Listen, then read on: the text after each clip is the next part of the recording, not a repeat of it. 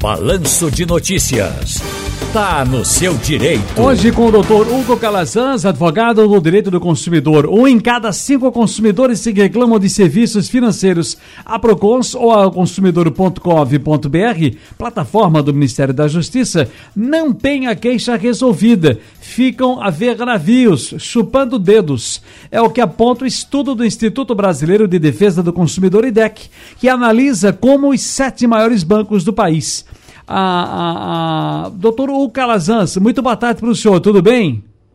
Boa tarde, Ciro. Boa tarde, ouvintes da Rádio Jornal. Tudo As... tranquilo? Tudo tranquilo. Chovendo por aí, não? Chovendo muito aqui em São Lourenço da Mata, viu, Ciro? Vige Maria. As, as principais queixas?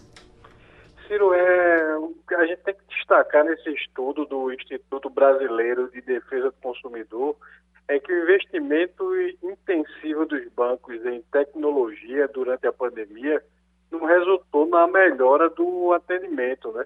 muito menos na solução dos problemas que aparecem. É o que aponta esse estudo do IDEC, que analisou, como você disse, né, os sete maiores bancos do país. Eles, eles não vêm se adequando às novas necessidades de atendimento principalmente a partir da Covid, comparando indicadores aí de 2019, 2020 e 2021, né? As reclamações relativas ao serviço de atendimento ao consumidor é a principal queixa do setor e subiram cerca de 200%, Ciro.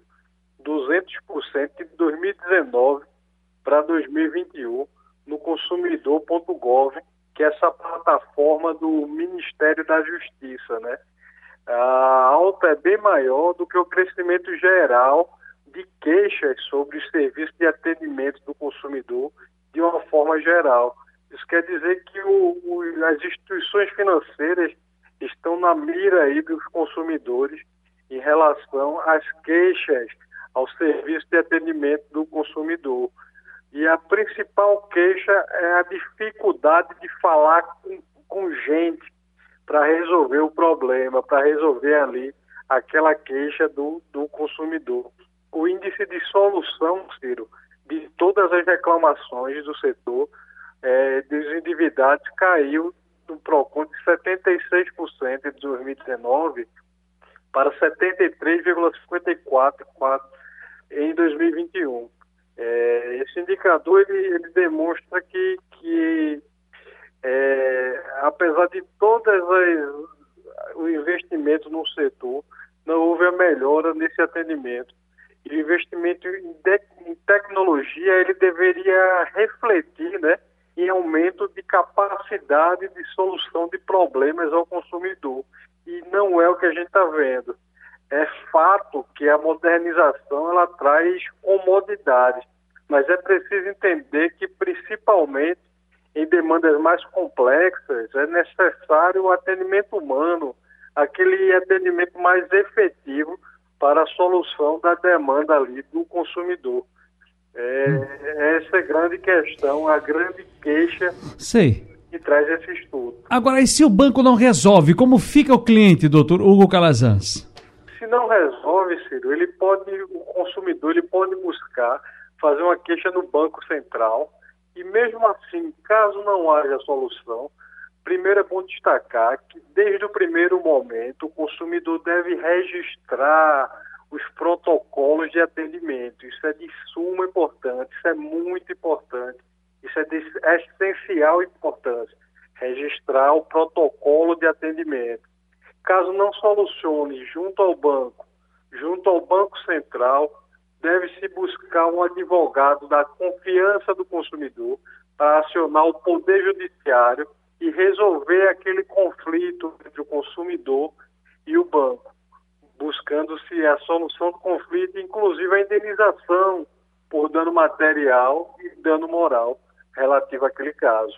Agora vamos lá, a tecnologia hoje presente em todos os bancos. Essa parafernália toda aí da tecnologia, isso ajuda os clientes? Era para ajudar, sim, mas apesar de todo esse investimento, não vem ajudando, né? É, a gente perde muito tempo ainda com comando de voz, com clique botão 2, clique botão 3, fale tal qual é sua queixa e efetivamente não se resolve a questão. A gente sofre, quem nunca perdeu uma hora, uma hora e meia no serviço de atendimento ao consumidor, né? Inclusive, Ciro, esse tipo de queixa, esse tipo de demanda já está se batendo na porta do Poder Judiciário. O Tribunal de Justiça de Pernambuco, inclusive, já tem alguns julgados relativo à teoria do desvio produtivo do consumidor. O consumidor está saindo da sua, do seu tipo de produção para resolver problemas relativos à relação de consumo. Isso está sendo indenizado, isso está tendo uma visão do Poder Judiciário e cabe danos morais por conta desse desvio. A teoria do desvio produtivo do consumidor nada mais é do que eu perder meu tempo que eu poderia estar produzindo, poderia estar trabalhando, estudando, eu tenho que dedicar para solucionar problemas junto ao serviço de atendimento ao consumidor. Essa tecnologia que deveria me facilitar, eu estou perdendo tempo falando com vários atendentes digitais e não resolve a demanda que me fazem buscar aquele serviço. Doutor uh, Hugo Calazans, muitíssimo obrigado mais uma vez. Está no seu direito hoje para você, consumidora, para você, consumidor. Um abraço, doutor Hugo. Forte abraço, Ciro. Até mais.